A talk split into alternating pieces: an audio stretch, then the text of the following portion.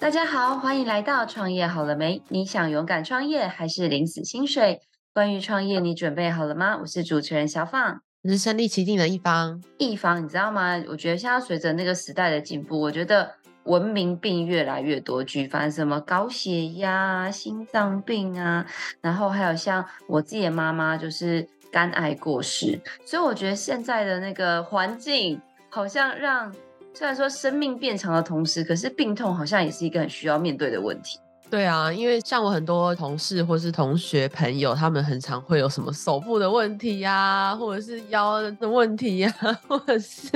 脖子，如果滑手机滑太久就会有脖子的问题。好像大家就是各种病痛。哎、欸，我觉得你还好哎，这都看出年龄的不同。啊，真的吗？我不知道听众知不知道一方小我很多岁，是因为我昨天从花莲回来路上，才在跟朋友聊说，天呐，我们已经到了会接白事的年纪，就是回想我在你这个年纪的时候，我常常都会接到红包、炸弹、生小孩，嗯，对。但到我这个年纪的时候，已经开始会接受到说谁谁谁因为怎么样而离开的白包。所以你看，我们的文明病就 都不一样。Oh. 所以你知道吗？我那时候听到今天的来宾在做的事情，我就觉得哇，好有感受哦。因为他在做的事情就是有希望可以解决很多我生命中的朋友遇到的问题。他们在做的事叫做再生医疗。你有听过这个专业名词吗？完全没有，听起来很超专业的，听起来很科技前沿，很很前端，对，对不对？感觉就是听到再生，就是有一种手断掉可以再长出来啊。然后比如说 肝脏切掉可以 很快长出来。其实我很想知道到底什么叫再生医疗，因为那时候简单的听他讲，就是可以解决现在最大的文明病，就是癌症的问题。所以非常的荣幸邀请到我们就是再生医疗做非常前沿的医疗事业的陆家生意的总经理 Andrew，欢迎 Andrew。Hello Hello，你们好。再生医疗其实是在医疗界其实是一个趋势啦，它是个非常有未来性一个话题。再生医疗刚刚你们讲的都很对，主要是分为两个区块，一个就是干细胞啊，一个就是免疫细胞。那干细胞就是你们刚刚所说的，就是很多文明病就会，例如说我们就是要重生这些，比如说心脏啊、关节啊。的一些细胞，就是例如说，你们会有会想要预防中风啊、心肌梗塞啊、呃关节退化，甚至会有人去打了，为了就是要回春，看起来更年轻、更美美丽。这就是在干细胞，就是很多厂商做干细胞的。不过我们陆家生医比较 focus 的是免疫细胞，免疫细胞就是专门治治疗癌症，因为我们其实每一个人，呃，就算年轻人、老人，身体里面都有癌细胞啊，可是我们身体的。免疫细胞都可以对抗这些癌细胞，所以我们在年轻的时候，癌细胞就不会继续复制、继续或是散播。那免疫细胞主要就是帮助那些已经免疫对癌症的免疫力降低的人，然后把他们的对抗癌症的免疫细胞放大，呃，十亿、一百亿、一千亿倍，然后来对抗这这样子。所以我们主要是做治愈癌症的免疫细胞这一块，然后也是一个癌症现在是一个癌症治疗的非常大的趋势。这样子，这样有没有比较清楚？有。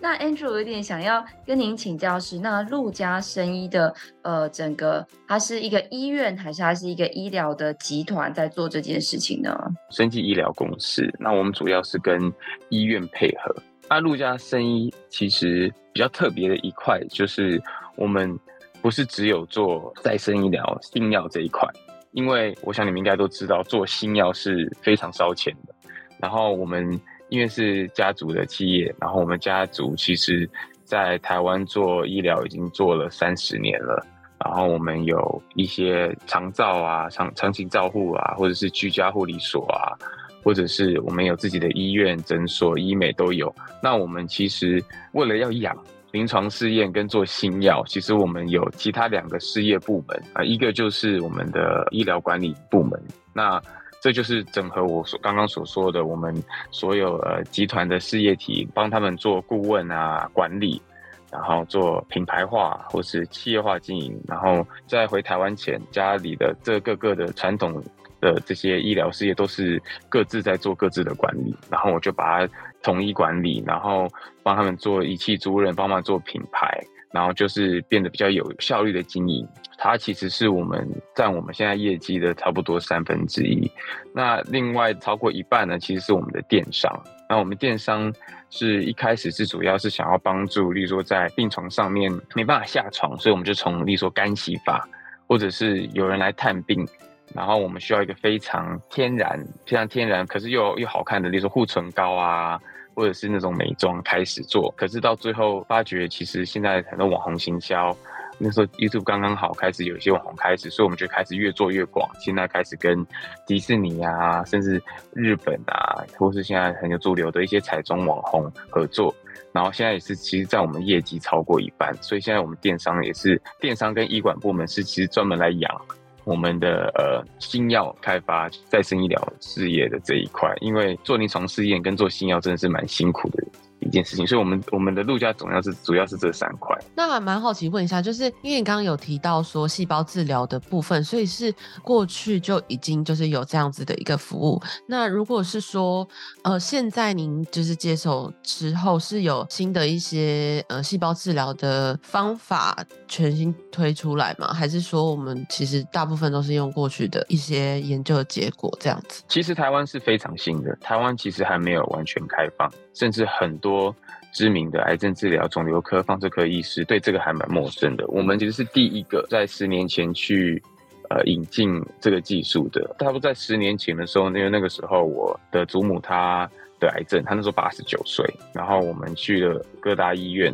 呃，她那时候是肺癌，几乎每一个医生都说哦要进安宁，其实活到不到几个月啊。那那时候我们全家就是我，我爸也是医生。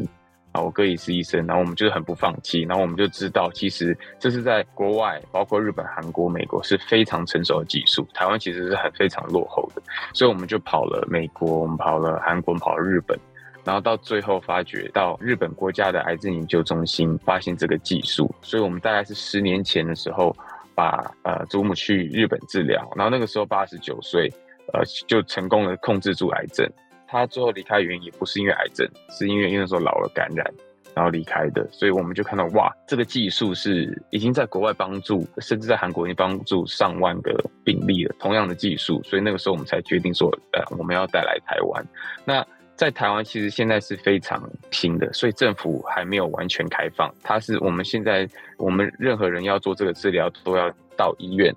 做一个叫做特别管理办法，因为他们现在非常监，我们现在每一步都监控得非常紧，甚至连我们收费都是非常被监督的。所以它不是一个呃一直都有技术，它是一个全新的技术，只是在台湾更新。所以我们现在才需要做临床试验，在台湾做临床试验，在美国做临床试验来之后，然后再申医疗法过后来申请药证这样子。Andrew，其实你讲这些我很有感受，是因为其实我的亲生妈妈在我。很小很小，七八岁的时候就因为肝癌过世。然后我记得那时候，呃，就是我印象中，你看我这么小，我就记得我去我医院看妈妈的时候，因为那时候肝癌腹水嘛，所以就很大很大一个肚子，然后神情很憔悴。所以其实我觉得，当家里有这样子的患者出现的时候，其实家里大家的。心情都是很煎熬的哦。就如果有一个疗法可以帮助他们，所以其实我觉得这是很重要的。那可就像你说的，因为这个毕竟在台湾是一个呃新药或者新疗法的一个导入。那如果说假设今天听众朋友真的有人有这样的需求的话，那他可以透过什么样的管道来做这样的治疗？那这个治疗像我妈妈那时候做栓塞就很辛苦嘛，因为栓塞就是不仅高风险，而且对病人很 suffer，就是非常的难受。对，那到底做这个再生疗法有什么样的管道？那对病人来说，会像以前这些的疗法、栓塞啊、化疗啊这样子，非常的痛苦或非常的辛苦吗？管道呢，就是因为我们现在其实一直在跟不同的特管办法的医院，因为我们现在是生技医疗公司，所以我们只能跟医院合作，所以管道是当然可以联系我们，可是也可以跟我们有合作的医院来询问这样子。那我们合作最密切，当然就是我们自己集团里面的板桥中心医院。然后我们有癌症治疗科，这样子。那回答你刚刚说的副作用这一块啊，其实我们最特别的这个癌症治疗是我们是拿你自己里面的细胞，所以它是完全没有副作用的。因为我们知道呃做化疗啊，或者是甚至去做一些放射啊，或者是做一些免疫疗法，他们那些副作用是到最后很多。病人，我们有很多亲戚做那些，到最后是其实宁愿就是宁愿就是好放弃治疗，就宁愿就是哦就是舒服一点，也不想治疗的。可是因为我们是拿你自己里面身体里面的血，然后我们去把它放大你的免疫细胞，增强你的免疫细胞，然后再输回。所以我们是因为是你自己的血液，所以输回的时候是零副作用的，然后是没有任何添加、无毒、无创，所以也可以配合。然后如果有需要的话，也可以配合其他疗法。一起做的，然后我们强的是，它在你身体里面其实也可以继续预防你的癌症复发，是我们还蛮蛮骄傲的一点，因为我们是自体的细胞这样子。那我也想问一下，跟医院配合这部分，就是呃，你们通常会去怎么样说服医院跟你们合作，以及就是是不是有特别哪几家医院是特别需要跟这种呃相关医疗的服务来合作的呢？有两种合作方式，一就是我刚刚所讲到的特管办法，就是例如说你，因为现在政府只有开放你癌症三期或四期，或者是你其他治疗无效的病人，然后你在我我们这些特管办法医院。合作，那他们要合作，就是因为一般都是会有，像我们现在跟花莲慈济，他们就是有开了一个新的再生医疗、新的细胞治疗中心，或者是一般就是比较都是那种大医院想要推广这个新技术的医生们才会想要跟我们合作。因为其实因为我们去跟他们合作是申请什么都是我们生医公司付费，所以他们一般意愿都很高，只是要有配合的医生愿意帮我们推。那另外一个合作方式就是做临床试验。然后临床试验就是他们有符合资格的病人是他们病人是不收费的。那这个我们就是跟十三家医院，就是包括台大、荣总、亚东，这是台湾最大的医学中心合作。那这就是他们意愿就很高，因为是可以帮他们那些治疗无效或者三四级病人提供免费的一个新的疗法，然后这些疗程也可以配合他们原有的疗程一起做。那这个就是他们意愿当然就是会很高。然后在这些大医院。里面我们目前有在做台湾的临床试验，也有在做美国临床试验，很多医学中也很期待看到我们的结果，因为这些是国外证明有效的，台湾其实是我们算是领先第一个的，所以一般会来想要跟我们合作的医生，都是对这个非常有研究，跟可以也看得到这个趋势的医生。那 Andrew 其实前面听你分享了很多关于不管是家族在做的事，或者是再生医疗的这个很，我觉得对病患或者对家人都是非常好的一个部分，但是听到这边不免好奇。就是 Andrew，你是本身就是学生医，或者是学生技，或你本身就是医生吗？为什么会想要投入做新药开发这块？其实我是从小在呃美国读书嘛，那我大学毕业其实就是在加州开始创业，那时候做的东西非常广，呃，从做豪车租赁啊，做餐厅，可是主要是 focus 在做房地产啊，比如说房地产开发。然后那时候就跟一些政府合作的那种土地开发，在二零二零年的时候疫情嘛，然后很多东西停摆，然后那个时候有个加州大火，就在休息，然后我就刚好回台湾，然后我就想说，哎，回来家里面就是看看呃在家家里在干嘛，然后就发觉哇，家里的呃所有的，像就我刚刚提到的所有的呃任何的那个医疗的机构。都是非常独立的在营运，然后就很没有效率。然后我就想说，哇，那我我就可以回来一想要帮忙整合，就是做做成品牌，做有效率的管理这样子。然后我我就我就想说啊，那我要两边飞嘛。这好像有一点 有点累，我就试试看这样子做，然后突然就有加州就有一个还蛮好的下车机会，中国内地的集团在过去刚好要收购一些建案什么东西的，所以我就刚好出手，然后我就我们的在台湾陆家也是刚好要拼上新贵，刚好是一个非常重要的一个时刻。就是要上兴柜，然后我就回来，想要回来帮忙这样。呃，我的硕士其实是在南加大读医疗管理的，因为我其实我心中都知道，我有一天还是要回来啦。所以所以在学习的时候还是有读，其实呃医疗管理这一块。然后在美国房地产，其实在做的建案也都关于，例如说老人院啊、啊养老院或 memory care 啊这种 assistant living home，这都跟医疗其实都都有一些关系。只是我不是专业的医生或者是那种研发的博士这样子。那我们相信，就是呃，Andrew，你从国外回来，就是一定会受到一些老的员工或者是呃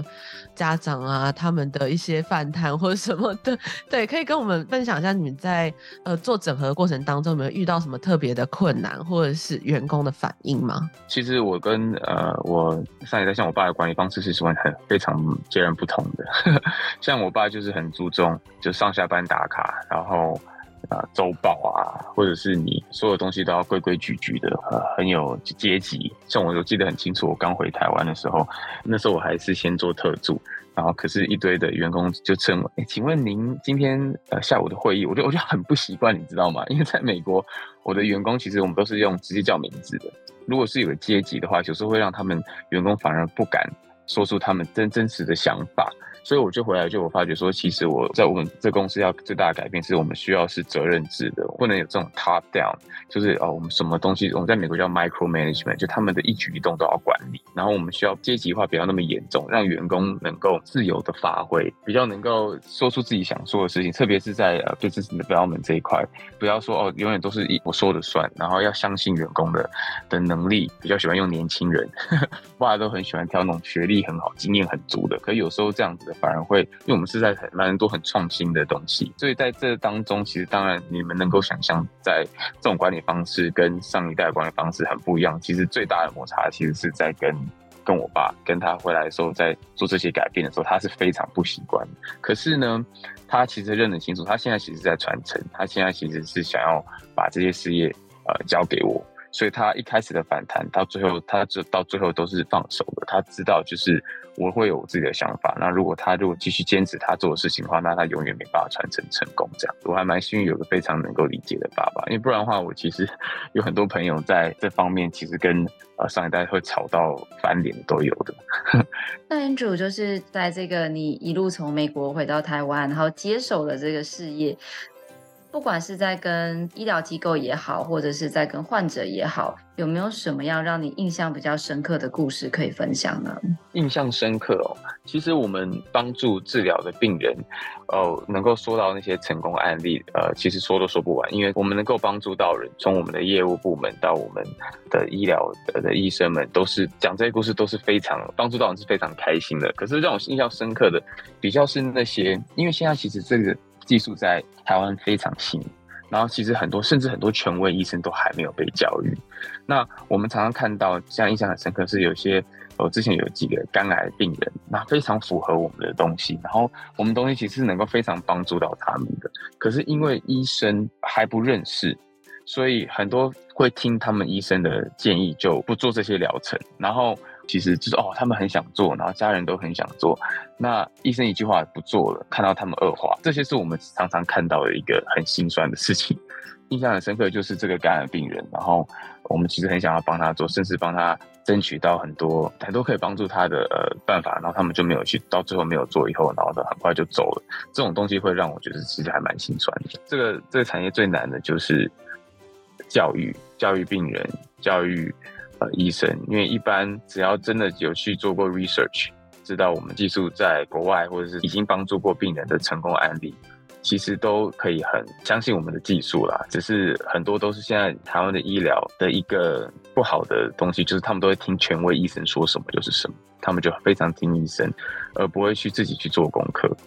那这是我觉得很可惜的一个一个事情。这样。那 Andrew 有一个我问题，就是想要延伸请教你一下，因为我知道。台湾在一些专业的这个职业上的 promotion 是被禁止的，比如说像我自己是念法律系嘛，律师就不能做广告，那会计师也不能做广告。那像我们之前有访问过，比如说像我自己有在做冻卵医疗相关的东西，好像也是有一些医疗法规的限制。那就是如你刚才说的，就是其实台湾的市场对于这些，我不知道台湾的民情还是怎么样，大家其实对于国外的东西有时候不会那么样的积极主动去做一个 link 或去做。一些 survey 这样子，那你们在推这个再生医疗的时候，就像你刚刚讲的，教育市场很困难，那你们是怎么样透过什么样的管道，尽量的去做这样子的 promotion 呢？回来两年，我觉得我们其实最有效的方法其实是能够跟病人面对面交谈到，就像你说的，我们其实不能打医疗广告。我们试过做一些 Google 广告啊，或是甚至在医院做一些发传单什么，其实几乎都没有什么效果。其实我们现在在呃南亚展馆办医疗科技展，如果我们能够跟病人直接一对一的接触，是让我们觉得最有效的。不过呢，其实最近我们的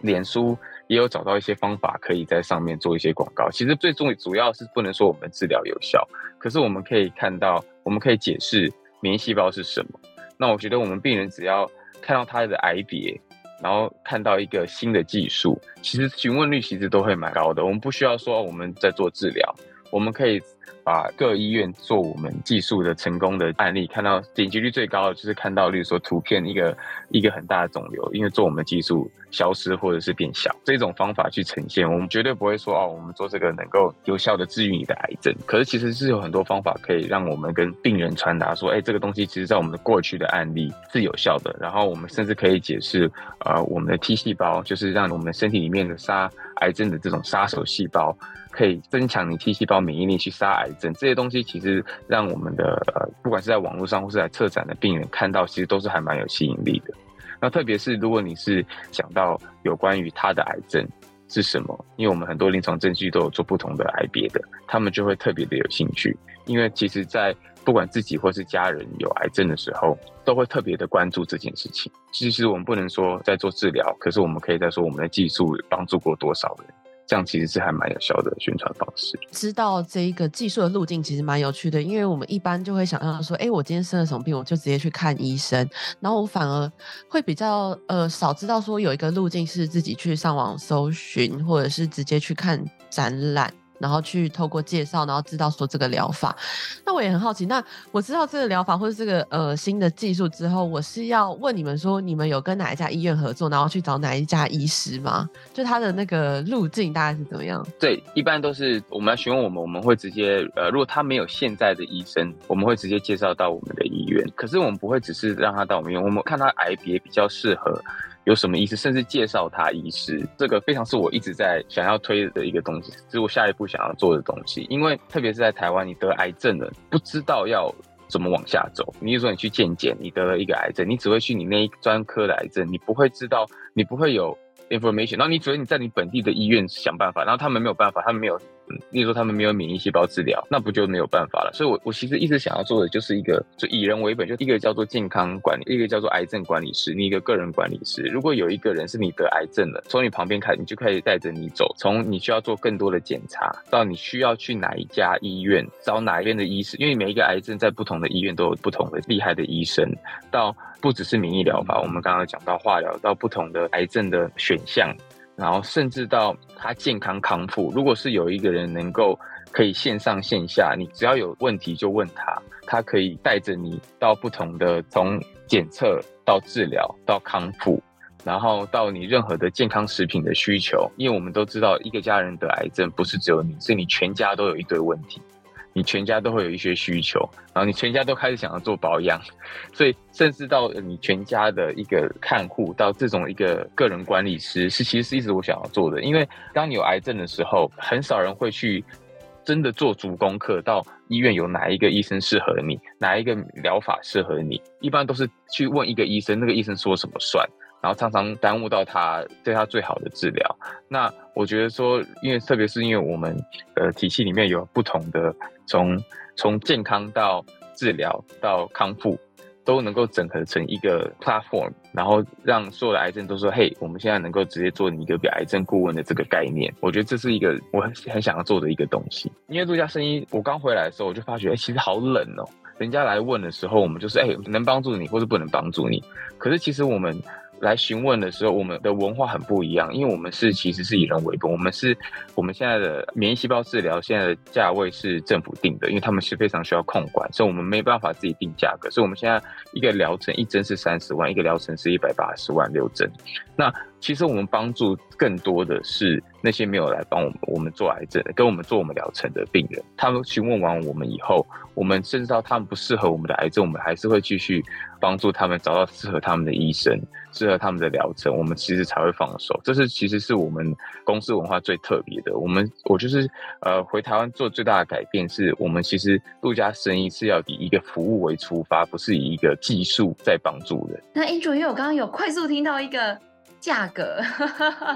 有一点想要知道是说，就是刚刚讲嘛，因为像比如说家有病患的时候，通常第一个家庭的经济都会受到很大的影响，因为比如说像本来是双薪家庭，突然可能就有一方没有收入，那第二个可能又因为有非常多医疗费的支出，那现在以陆家在推的这个再生医疗啊，想要了解一下说，他在经济上跟在治疗的时程上。有没有什么样的一个介绍，或者是有没有现在哪一些的保险的类别是可以来支付这样子一个医疗的技术呢？其实现在很多的保险公司都陆续推出免疫细胞保险的这一块，可是呢，我们都知道我们在买医疗保险的时候，我们不觉得我们近期会得癌症，因为免疫细胞的保险这一块一般都是要再增加费用的，所以。我们遇到真的有保免疫细胞险的，是真的还蛮少的。可是我们现在目前能够帮助到有保险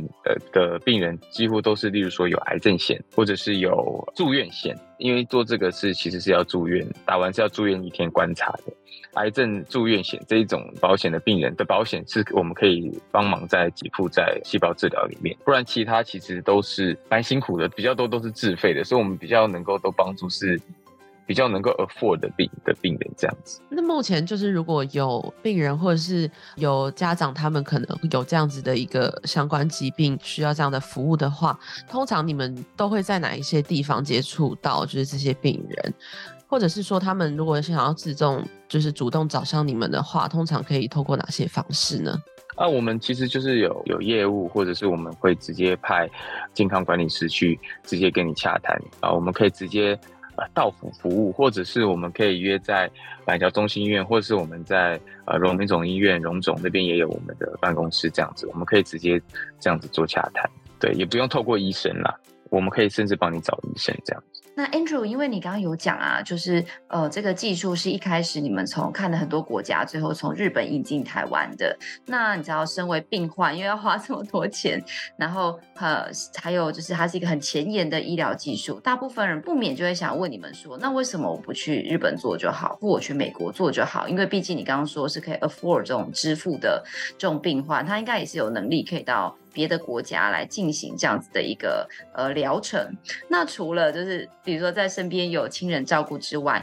他们通常会选择陆家，还有什么样的原因呢？因为我们其实我们的技术其实在台湾，我们是最坚持的是品质。你们讲到细胞培养，我们常常会有人去算细胞数量。那我们特管法其实它要求我们细胞数量是要求我们能够放大你的免疫细胞到十亿颗，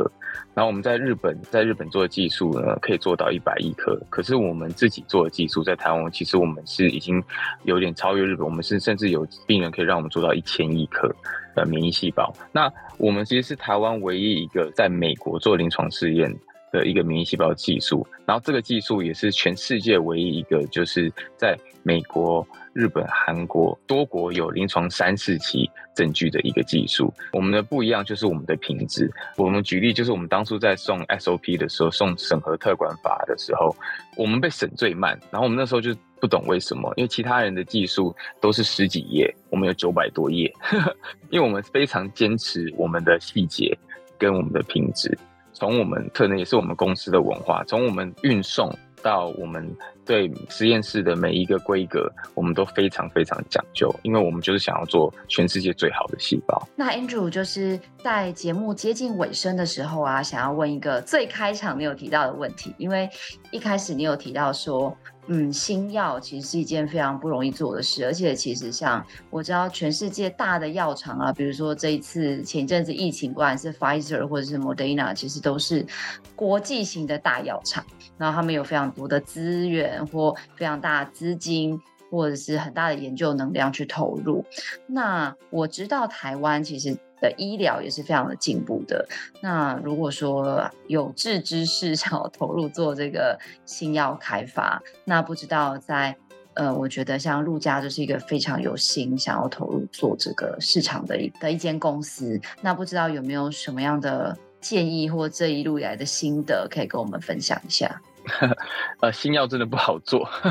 因为大部分的就像我刚刚说的，新药公司就是烧钱嘛，跟投资者狂拿钱，然后开始做狂做临床试验，所以我们陆家也烧了十年的钱了。可是我能够给的建议比较就是说，你真的要相信你，你为什么要做这个事事情？就是你真的初衷为什么要做做新药？对我们来说，就是那个时候我们是真的是帮助家人。呃，看到这个技术能够帮助癌症病人，能够控制他们的癌症，然后我们是真的看到台湾真的缺乏这个技术，所以我们才要引进来。那这段路真的是很难走，因为包括台湾法规比我们想象中开放的还慢。包括我们临床试验，我们当初我们还选择在美国做，那个那个费用是比我们想象中的还要可怕。那要做这个，真的是要相信你是呃要来要你你为什么要做这件事情？那对我们来说，就是呃我们看到了一个可以有没有副作用，可以能够帮助台湾病人能够其实可以跟世界接轨，最新的呃先进国家接轨的一个技术。那嗯。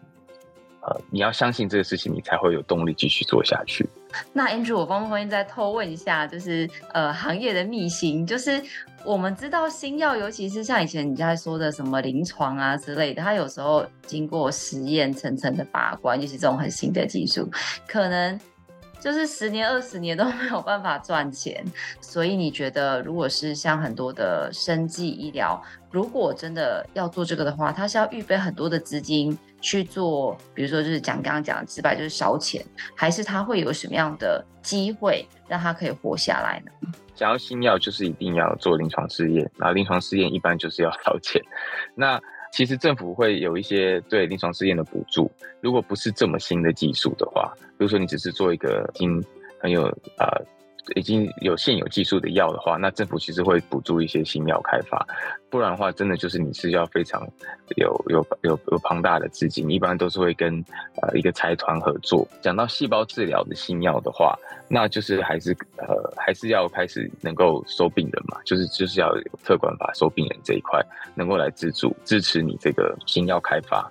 啊，不然的话真的很辛苦。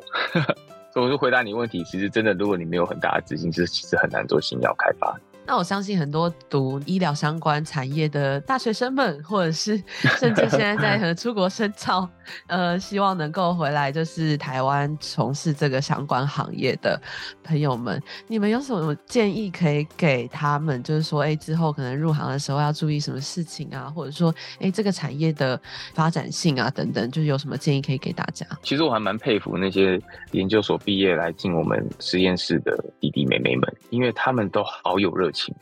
因为他们是，因为我们像培养细胞，其实是要关在实验室里面，有时候一坐就是呃八个小时，然后我们其实控管也是整个实验室的连办公室什么，因为我们都是高机密的东西，都是不能带手机的。那其实我我就想说，哦，我当初在读这个 policy 的时候，我就想说，哎，要不要改，够不够人性化？结果我去询问那些弟弟妹妹们，他们的热情是哦，没有，他们是乐在其中，你知道吗？他们就是做这些研究研发的时候是，甚至会会回家还去做功课，然后是想要看怎么能够做得更好。我对做这一行的建议就是。真的是要有这个 passion。如果你对这行没有 passion 的话，哇，那真的是一个蛮辛苦的一个路。可是如果你有 passion 的话，像我们的硕士刚毕业过来的那些弟弟妹妹，都是他们想要加班，你还要求他们回家的那种，因为他们对这些东西是真的蛮有兴趣的。所以这里真的是要很爱这件事情。一凡，我真的觉得。刚刚你知道最后一个话题结束在烧钱这件事，我觉得台湾真的有很多有很多很棒的企业家。你看我们访了这么多人，然后我真的觉得台湾这块土地有非常非常多愿意付出的人。更愿意就是有回馈社会的企业家。我真的觉得这是一件让我身为台湾人觉得很幸福的事情，真的很优秀。因为像我刚刚提到的，就是我们通常在看病的时候，就是去找医生，医生说什么，我们好像也不会去上网搜寻或者什么的，因为大部分我们在买其他的东西或者在保健食品上面，我们可能就会自动的会去做很多功课，但是在真的医疗的这种技术方面，我们真的很少去有这个想法去查询，对，或者是 或者是去比较，或者是去挑战这个医生，就说这个疗法确定确定是最新的吗？就是我们很少会有这个想法，所以其实今天收获很大，是说你提供一个我们另外一个路径是可以选择，就是对自己好更好的一些疗法，这样子。对，一定要做足功课啦。其实现在呃网络上资讯都还蛮多的，对，有时候医生不一定是呃走在最前面这样子。真的，以前都会觉得医生是至高无上的。对，对啊，我爸跟我哥都是医生，所以我这样讲，不知道他们会不会听到会不会不开心、生气，想说 你怎么可以不相信我？对。好，我们今天非常感谢邀请到我们的陆家生意的 Andrew 跟我们分享很多关于这个再生医疗的一个细节哦。那大家如果今天听了这一集，不管你是身为这个医病关系的任何一方，或者是你对于这样子一个很前沿的医疗技术，甚至你本身身边就有亲友有这样子再生医疗的需求，我们。都非常的感谢今天 Andrew 跟我们分享这么棒的资讯。那当然，其中还有他对于比如说呃这个世代传承接班的看法，还有很多关于这个医疗管理相关的一个知识，都非常的感谢 Andrew 的分享。那当然，你有相关的需要的话，我们也会把陆家生医还有 Andrew 联系的资讯放在下方的资讯栏，有需要的朋友都可以自行去参阅哦。最后，如果你喜欢我们的节目，也别忘了给我们五星好评加分享哦！创业好了没？我们下次见喽，拜拜，拜拜，拜拜。